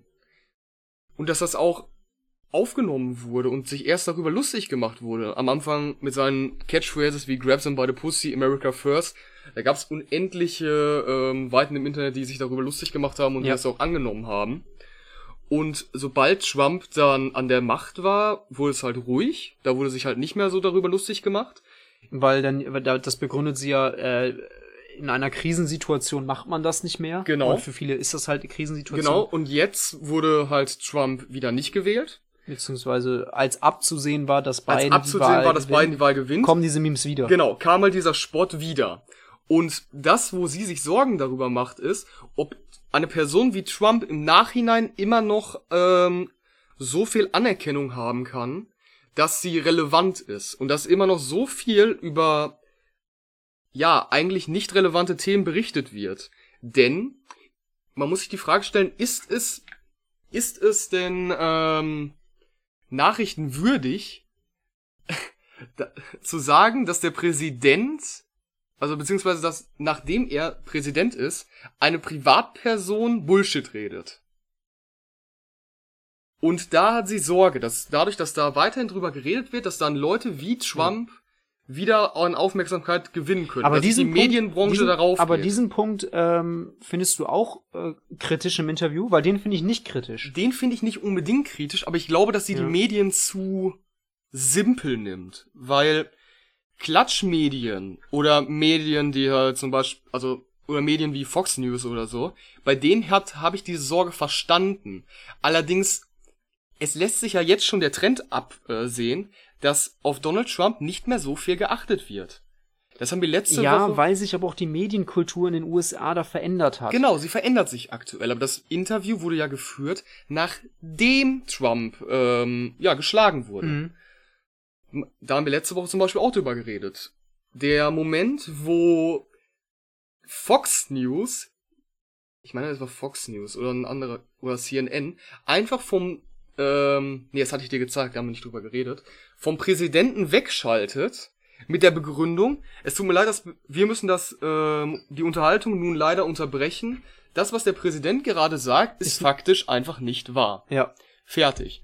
Das bedeutet, ihm wurde die Bühne in diesem Moment gar nicht mehr gegeben. Und das ist ja der Punkt, wo Philipp sagt, wo ja die eingesch wo, wo ja mittlerweile die Medien noch einlenken, ne? Genau. Wo es ja diesen Medienwandel gab. Also besonders hat sie halt gesagt, dass halt ähm, erstmal diese Internetkultur ist der eine Punkt und bezogen auf die Medien sagte sie in dem Interview, wir verlinken das natürlich auch online ähm, unter unter den unter dem Podcast unter den Quellen. Ja, genau, dass wenn Medien, wenn wenn Donald Trump solche äh, Lügen erzählt, dass ähm, es so ein Dilemma für Medien gibt, das heißt dann das Trump-Dilemma, dass halt auf der einen Seite ist die Aufgabe ist, oder Journalisten sich äh, die Aufgabe für sich sehen, darüber berichten zu müssen und zu sagen, dass was der Präsident sagt, ist falsch, ihm gleichzeitig aber dann die Bühne geben, ähm, seine Nachrichten zu verbreiten. Ne? Und ähm, genau daraufhin entsteht dann dieses Phänomen der, der, der Person Trump, die halt so polarisiert und beziehungsweise der halt die, die halt die Bühne bekommt. Ne? Ja, aber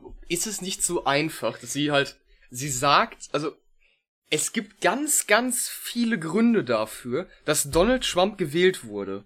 Und sie fokussiert mir den Punkt zu sehr Ja, auf die Internet. Also sie ist halt Medienwissenschaftlerin. ja, ne? und, und, sie, und, sie, sieht beschreibt, halt, sie sie halt beschreibt die Medien, äh, die Internetkultur aber auch grundsätzlich als was Schlechtes, finde ich. Mhm. Ja, ja, das Also- hat sie, das hat sie, ja. Und das ist einfach nicht wahr.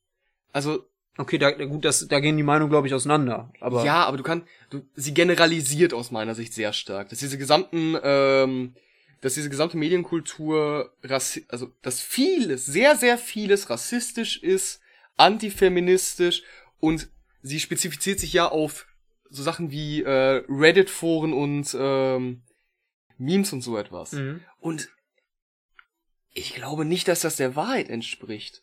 Du hast natürlich sehr, sehr große, ähm, ich kann natürlich verstehen, wenn du Medienwissenschaftlerin bist und du analysierst den ganzen Tag solche Sachen wie zum Beispiel ähm, Kommentare unter diesem Portugal-Post, den ich halt genannt habe, dann kann ich verstehen, dass du so eine Meinung anführst. Aber mir geht das halt ein bisschen zu, das ist mir ein bisschen zu extrem ja. auch die, ne, und halt zu sagen, ja, Trump ist ein Phänomen, welches aus dem Internet stammt. Das Internet hat Donald Trump erschaffen als Po- äh, Person. Das Ja. ist es nicht. Das Ja. ist es nicht. Ähm, äh, ich glaube, man muss das, ich glaube, sie würde dir auch zustimmen, wenn du, wenn du, wenn du ihr sagst, äh, Trump ist nicht durchs Internet, also dieses Phänomen ist nicht vollständig durchs Internet entstanden. Ich glaube, das geht mehr auch um äh, diese ganze, dieses ganze Setting um, um Trump. Weißt du, also ich meine natürlich, wir kennen alle Trump als als den Twitter-Menschen und Trump konnte, sagen wir mal, sind wir mal ganz ehrlich, bis paar, bis in den Wahlkampf hinein auf Twitter verbreiten, was er wollte. Also da, da wurde nichts geclaimed, da wurde da wurde keine Fake News Das verbreitet. hatten wir, das hatten wir aber ja in der letzten Folge Ja. auch schon besprochen gehabt, warum das so ist und Und jetzt- auch, dass sich das jetzt wahrscheinlich bald ändern wird Ja, ab Januar. ja, ja, genau. Aber ähm, das hat das natürlich deutlich bestärkt. Ähm, natürlich hast du recht. Es gibt äh, deshalb, äh, es gibt genug andere Gründe, warum Menschen Trump wählen. Ganz einfacher wäre zum Beispiel aus politikwissenschaftlicher Sicht, weil ähm, die Verbindung ähm, zu der republikanischen Partei in der amerikanischen Bevölkerung immer noch eine Riesenrolle spielt und da gar nicht die Person an sich gar nicht so viel ausmacht. Weil, sind wir mal ehrlich, Trump ist ja Die eigentlich sehr Politik macht auch nicht Ja. unbedingt was Genau, aus. genau, weil als Person ist Trump ja tatsächlich auch in Umfragewerten kommt er relativ unsympathisch rüber. Ja, sie sagt, 46% Zustimmungswerte war sein Höchstwert. genau, also wo es rein um die ähm, ja Person Popularität der Person geht. Ähm, ja, man muss allerdings mh, also ich verstehe deine Kritik, dass es mir zu einfach gedacht wird. Ich Ja, glaube, wie, wie fandst du denn den Text? Wie fandst du dir das Interview? Ich fand das sehr, also klar, ich hab, ich finde auch, dass diese Gedanken durchaus aufkommen. Also natürlich jeder weiß, wie sehr Trump die, das Internet benutzt, beziehungsweise was auch Trump ein, für ein Internetphänomen ist. Und ich glaube schon, ähm, wenn wir nur um das wenn wir das Phänomen Trump bei, bei einer gewissen Bevölkerungsschicht sehen, dann hat das, das, das Internet als in diesem Fall, wie sie es beschreibt, dunkles Medium schon auch einen großen Anteil daran. Ähm, ich kann aber auch verstehen, wenn du das zu eindimensional findest. Also ich fand das erstmal halbwegs nachvollziehbar, was, wie sie das begründet hat. Die Begründung von ihr ist ja auch nicht schlecht. Ich, also ja, ich, ich Aber- weiß, wenn du mich jetzt fragst, ob das zu eindimensional ist, äh, finde ich als gut als Politikwissenschaftler gibt es auch andere Gründe, ja. Also äh, ich frage mich, also ich pa- möchte ein bisschen aufpassen, beziehungsweise mein Punkt dazu ist, ja, ich verstehe das, ich weiß aber nicht, ob sie es darauf reduziert oder ob das die Inter Interviewführung äh, das, das so, so darstellt. es weißt wird, du? nein, nein, es, es wird wahrscheinlich die Internetführung sein. Ja. Aber Aber, aber ich finde, ich verstehe den Es- Punkt, ja, ja. Ich weiß auch, warum Sie- du da mit mir drüber reden ne, möchtest. sie Also, selbst ist vermutlich nie, würde mir vermutlich auch beipflichten bei dem, was ich sage. Ja, ja. Aber wenn du so, wenn du Ja. einen Text so abdruckst und das in einem Online-Medium veröffentlichst. Abdruckst in einem Online-Medium. ja, okay. Hast du recht. Dann finde ich das schwierig, weil das ist, diese Eindimensionalität, das ist, glaube ich, das wahre Problem, was du hast. Ja, ja. Das ist auch das, woraus Trump hervorgeht. Das verstehe ich. Also, das verstehe ich, deine, deine Kritik da an das, an das Interview, beziehungsweise den Text, sagen wir mal, ganz allgemein. Ähm, das ist mein, das, das, ich meine, das Thema ist halt ähm, Medienkultur und, und wie, wie Trump davon halt äh, durch Kommunikation in den sozialen Netzwerken halt profitiert, beziehungsweise dieses Phänomen, was da beschrieben wird, halt, halt entstanden ist. Ja, weil wodurch, wodurch hat Trump seine Wählerschaft generiert? Wodurch hat er seine Politik ähm, legitimiert? Er hat einfache Lösungen versprochen. Das ist ein Faktor, der in der gesamten Historie, also in der gesamten politischen Historie, war das immer so. Ja. Wenn du irgendwas Populistisches machen wolltest, hast du einfache Fakten, äh, hast du einfache Lösungen gegeben. Mhm. Bei Hitler, wer ist schuld? Juden. Bei Trump, wer ist schuld? Ausländer, Mexikaner. Du machst es, du machst es dir zu einfach. Warum ist unsere Wirtschaft aktuell schlecht? Ja, weil wir zu viel ins Ausland, ähm, weil wir zu viel aus dem Ausland beziehen. Importieren. Importieren. Ja, ja klar, also die, die das ist halt sind die da. Also äh, ich weiß, worauf du hinaus möchtest. Also wo, ich weiß genau, wo deine Kritik herkommt. Ähm, ich kann tatsächlich aber auch ein bisschen was mitnehmen aus dem Interview, was ich durchaus ähm, tatsächlich in Richtung Umgang, habe, Umgang, ähm, ja, ja, also ich ja? verstehe das vollkommen. Ähm, ich würde, ich würde da auch dir beipflichten. Also ich verstehe, also wenn man das in einem Vakuum sieht, finde ich das auch schwach, äh, was da als Phänomen, Phänomenbildung beschrieben wird. Rein auf die Medien bezogen kann ich ihre Punkte aber irgendwie nachvollziehen. Und ich finde halt. Ich sag ja auch nicht, dass das Interview schlecht ist. Nee, ich sag nur, nee, dass es halt also kontrovers ich, ich, ich weiß, ist. Ich weiß genau, was du meinst. Ich kann das, ich, ich weiß genau, was du meinst. Äh, ich verstehe aber auch, dass, es, dass du es kontrovers findest. Ich finde das auch nicht, nicht unumstritten. Also, äh, wie, besonders wie das halt gedruckt wird. Natürlich, dass das Thema ist, es ist klar geframed hier von der Zeit. Ähm, das, äh, worum es geht in dem Interview und welches Thema. Ähm, die, der, der Rahmen ist klar bestimmt.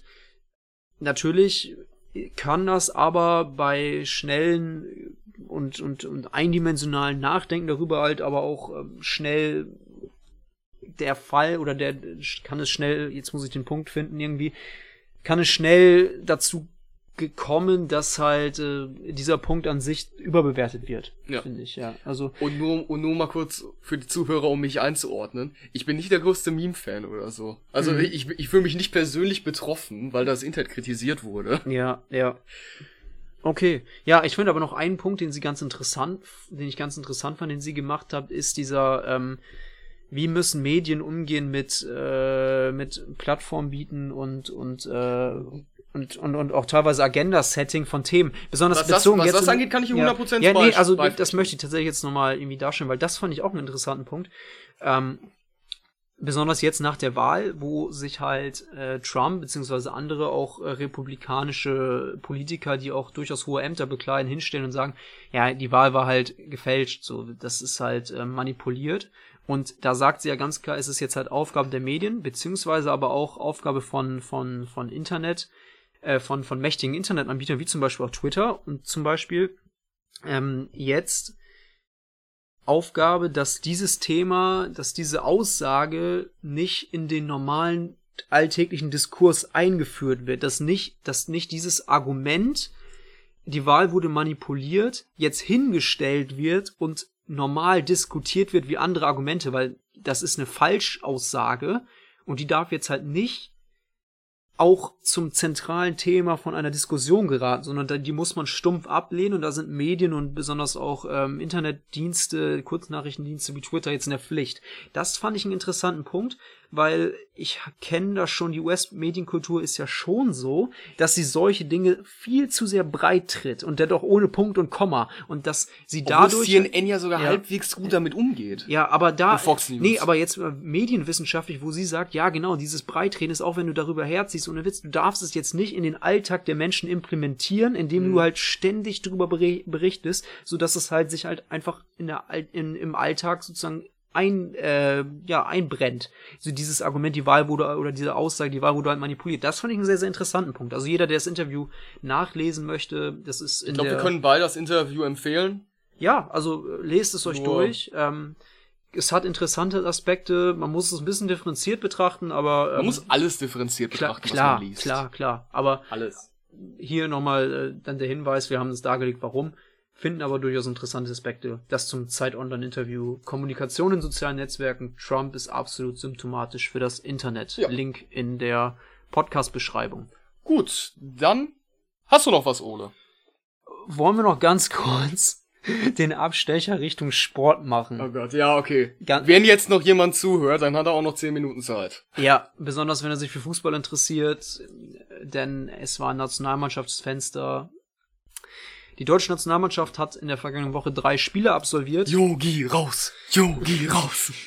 Hat in der vergangenen Woche drei Spiele absolviert. Ähm, Es ging los mit dem Freundschaftsspiel gegen Tschechien, über das man eh schon alleine stundenlang reden kann, aber nicht wegen der tollen Leistung der deutschen F11, sage ich fast schon, Ja. ähm, sondern ähm, auch rein aus aus aus äh, Solidaritätsgründen beziehungsweise aus aus Sinn des Spiels äh, aus, man muss da die Sinnfrage des Spiels reden. Dann hat die deutsche Nationalmannschaft in der Nations League zweimal gespielt gegen die Ukraine 3 zu 1 gewonnen und am vergangenen gestern Abend 6 zu 0 gegen Spanien verloren. Jan, erstmal, was hast du gesehen äh, von einem Nationalmannschaftsfenster? Ich habe die ersten 40 Minuten verpennt, habe dann an, hab mir das dann angeguckt. Nur vom Spanienspiel oder von welchem Spiel? Vom Spanien, vom Spanienspiel habe ich das verpennt. Der Rest hat mich gar nicht interessiert, Ja. weil diese Spiele sind uninteressant und ich finde auch den Spielstil, den wir spielen, ist nicht schön. ja. Und ja, und zudem, wir haben Corona. Also äh, allein schon ein Freundschaftsspiel in Corona-Zeiten zu machen. Nations League kann ich verstehen, musst du machen wegen Verträgen, die du gesetzt hast und so weiter. Ja. Aber Und da ist halt dieses Problem mit dem Freundschaftsspiel. brauchst du nicht. Da ist ja wirklich das Problem mit dem Freundschaftsspiel, dass du teilweise denn äh, TV-Verträge hast, dass du auf eine gewisse Anzahl an Spielen kommst äh, im Jahr, weil da auch irgendwelche Fernsehrechte verteilt worden sind und äh, etc. pp. und Werberechte. Ja, und da frage ich mich wirklich, hey Leute, also wir sind in der Corona-Pandemie gut, diese Fußballer, das ist, das ist deren Job. äh, Fußball zu spielen, ähm, andere Menschen gehen auch ihren Job nach. Man hat's man, man man- hat, man hat sicherlich gute Sicherheitskonzepte und Hygienekonzepte, die kritisiere ich nicht. Auf, aber bei der Champions League hat man's ja Sinn- auch hingekriegt. Ja, aber der Sinn ist sowas von, da ist sowas von niente nada Sinn. Ähm, So. nur für ich weiß nicht, um welche Summen es da geht und ich weiß, natürlich, da geht's um Geld, da geht's um Werbeverträge, aber da hat besonders die deutsche Nationalmannschaft, die halt äh, sich selbst, äh, die halt äh, bei, teilweise, wenn, wenn wichtige Spiele sind, 30 Millionen Zuschauer hat. Hatte. Ja, hatte, das kann man auch nochmal sagen. Hatte. Ähm, aber in, in wichtigen Spielen, wenn, wenn mir Richtung Turniere geht, die wirklich ja fast schon die ganze Bevölkerung eigentlich mitreißen kann. Ich meine, wenn, wenn ein WM-Spiel ist, weil redet, am nächsten Tag jeder Ja. davon, egal ob er Fußballfan ist oder nicht gefühlt. Die hat Auch dann doch auch schon eine Vorbildfunktion und der DFB hat dann doch auch schon eine Vorbildfunktion, wo man sich denn wirklich fragen muss, muss man in der Corona-Pandemie ein Freundschaftsspiel gegen Tschechien spielen, wo ich glaube wieder irgendwie drei oder vier deutsche Debütanten in der Nationalmannschaft waren, ähm, nur also sportlich Nullwert hat, sich auch, dass die ein Einspielen für eine mögliche EM-Formation im kommenden Jahr auch nicht gegeben war, weil die wurden natürlich alle, die wurden erstmal teilweise nicht eingesetzt und dann noch geschont für die zwei Pflichtspiele in der Nations League. Okay, können, Da muss man wirklich jetzt die Sinnfrage stellen. ja, wir müssen weitermachen. Also wir mal sagen nein. Das Spiel habe ich nicht geguckt. Dann machen wir weiter. Dann war das erste Nations League Spiel gegen die Ukraine. Ich hab's nicht geguckt. Was hast du in der Zeit gemacht? Ich habe einen Film geguckt, ähm, Hast du mir nicht geschrieben, dass Bares, äh, Bares Ferraris geguckt? Ach so, ja, nee, ich habe nicht Bares Ferraris geguckt, aber es lief Bares Ferraris. Ich habe dir das als Witz geschrieben. Nee, äh, da, da ist halt der Fun Fact, dass tatsächlich Bares Ferraris eine höhere Einschaltquote hatte. Als, das ist aber jetzt das Tschechenspiel gewesen. Achso, das war das äh, Tschechenspiel. das Okay. während des Tschechenspiels ähm, Bares Ferraris eine höhere Einschaltquote hatte als das äh, Länderspiel. Und weißt du, was das traurig ist? Ich kann's absolut verstehen. Ja, ich ja. absolut also das, das, verstehen. das Tschechenspiel habe ich auch nicht gesehen. Da möchte ich jetzt auch Deutschland 1-0 gewonnen. Ich kann dir nicht mal sagen, wer das Tor geschossen hat. Und ich bin auch wirklich äh, Sportfanatiker und, und Fußballfan äh, der ersten Stunde. War das nicht ein Innenverteidiger? Es war ein Torwarttor, fertig. Ich, okay. Und ich, war- ich kann dir nicht sagen, wer gegen Tschechien das blöde deutsche Tor geschossen hat. Also, Okay, also wir können zusammenfassen, Nations League ist uninteressant, Freundschaftsspiele sollte man abschaffen und jetzt kommen wir noch zu Jogi Löw einmal kurz und dann Genau. ist glaube ich Ende. Ja, ganz kurz, das Ukraine-Spiel kann ich auch ganz kurz zusammenfassen. Ich habe es geguckt, ähm, nebenbei. Ich habe es nicht mit nicht mit voll äh, 100% äh, Ernsthaftigkeit verfolgt. Hab's nebenbei geschaut. Ähm, Deutschland gut gespielt, ist 1-0 in den Rückstand gegangen, hat nach das war hinten teilweise auch Vogel, äh, schon noch ich will nicht sagen Vogelwild, aber wild. Die Ukraine hat auch zwei, dreimal insgesamt im Spiel den Pfosten getroffen, aber die deutsche Mannschaft wirklich sehr, sehr stark nach vorne gespielt. Ähm, hätte auch deutlich mehr Tore schießen können. Letztendlich war es aber die Ukraine und was denn die gleiche Startelf, abgesehen glaube ich von Toni Kroos, der wieder reinrotiert ist nach Gelbsperre, dann äh, gegen einen Top-Gegner passiert ist, das haben wir gestern Abend gesehen. Toni Kroos ist so langsam. Der ist so langsam und der hat so eine Defensivallergie. Ja, ich möchte mir jetzt auch gar nicht in Einzelkritik von Ich auch nicht, ich auch nicht. Ich wollte, ich, ja, aber ich, ich finde nur der jetzt über einen Zenit, aber egal. Ja, aber das aber ist weißt du, wer auch über einen Zenit ist? Joachim Löw? Ja. Ja. Ja, also ich meine, die, die, die Kritiker von, von Joachim Löw ähm, rennen ihm seit Jahren hinterher. Seit Jahren gibt es wilde, also gibt es wirklich auch, auch wilde und, und, und viele Rückstritt, Rücktrittsforderungen, weil halt auch seit Jahren die Ergebnisse einfach nicht mehr stimmen. Die Frechheit ist, wenn du dich nach so einem Spiel hinstellst und sagst, ja, bis zum Gegentor haben wir sehr gut gespielt und bisher haben wir, Ja, sind gut, wir sehr gut in der Entwicklung. Ja, Du bist nicht gut in der Entwicklung. Also, das ist halt wirklich das, das Erschreckendste, finde ich, dass äh, Joachim Löw halt null kritikfähig mehr ist. Wo ich mich frage, ey, ihr habt 0 zu 6 verloren und äh, dann kommen teilweise Aussagen, die halt wirklich einfach wahnsinnig Aber- arrogant aber sind. soll Die haben, wir auch, sagen? die haben wir auch schon in der Vergangenheit Soll öfter ich- mal soll ich dir was sagen? gehört. So war der aber schon immer. Du musst dir mal äh, WM 2014. Mhm. Wer war Co-Trainer? Äh, Hansi Flick. Genau. So. Wie haben wir in der Gruppenphase gespielt? Da haben wir teilweise mit Dreier, Fünferkette gespielt. Da hat, oder nee, oder wir haben Viererkette gespielt. Viererkette und Lahm war und Mittelfeld. Lahm war im Mittelfeld und das waren ganz komische Sachen, die der ausprobiert hatte. Bis zum Algerien-Spiel, wo wir beinahe komplett auf die Fresse geflogen sind. Ja. Und daraufhin ist, ist Philipp Lahm ja damals zum Beispiel wieder in die Re auf Ja, die Rechtsverteidigung gerückt. Ja, und daraufhin hat, hat, also du kannst, was man hört, ist, dass Hansi Flick ihm gesagt hat, hör mal, vielleicht sollten wir das noch mal ändern. Das war, glaube ich, das erste und einzige Mal, wo der wirklich kritikfähig war. Und Ja. der, was man hört, ist, dass Flick wohl schon in der Gruppenphase so ein bisschen gesagt hat, hör mal, das ist alles so ein bisschen komisch, was wir hier machen. Okay. Ja. Und das hat, das war schon immer bei Löw Mhm, so. mhm. Ja, also ich meine, die deutsche Fußballnationalmannschaft jetzt äh, taktisch gesehen hat ja auch relativ viel ausprobiert. Ähm, Löw setzt jetzt ja Teil auf eine, auf eine Dreierkette. Was ich immer noch nicht verstehe. Wie kann ich eine Dreierkette verwenden, wenn das schle wenn die schlechteste Position, die wir haben, die Innenverteidigung, allgemein die Verteidigung Ja, ist. ja, aber er, er rotiert da ja auch, äh, sein, sein, sein Argument ist halt, er möchte halt für die EM variabel aufgestellt sein. Das Problem ist halt, du musst halt die Mischung finden. Wenn du, bislang ist da gar kein System, was ansatzweise eingespielt wirkt. Ich möchte nicht sagen, was nicht funktioniert, weil äh, die Viererkette dann doch halbwegs gute Ansätze liefert. Ja, wir spielen keine Viererkette. Ja, aber beziehungsweise die, die etwas stabilere Variante in der, in der Defensive, weil, weil die Offensive, die ist sehr, sehr schnell besetzt und ich meine, das, mit, mit der Mannschaft musst du halt auf, auf musst du halt das Konterspiel und das, das, das aggressive Pressing halt eigentlich durchziehen. Äh, wenn das Problem ist nur, wenn du halt das Pressing nicht vernünftig einstudierst, äh, dann, beziehungsweise weil du halt teilweise auf andere Taktiken setzt, um halt variabler zu spielen, dann fehlt dir ja das komplette Grundgerüst am Ende. Oder beziehungsweise nicht am Ende, sondern schon am Anfang für die EM. Und da frage ich mich, hm, muss dieses ganze variable Spiel, ich probiere hier rum, ich probiere darum, so ausgefallen sein, wenn es noch nicht mal eine feste Grundformation gibt, sag ich mal, die dann wahrscheinlich denn der Kern für die EM sein soll. Ich kann da nichts zu sagen. Naja. Weil ich meine, wenn du die deutsche Offensive anschaust, Die, gut Offensive müsste besser sein als das, was sie zeigt. Die Defensive müsste auch besser sein als das, was sie zeigt. Aber wird nix. Ja, also Meine Abschlussworte zu dem Thema Jogi Löw rausschmeißen und wieder endlich mal Leute nehmen, die auch das tun, was sie sagen. Nämlich Christoph Daum. okay, Denn ich habe ein absolut reines Gewissen. okay.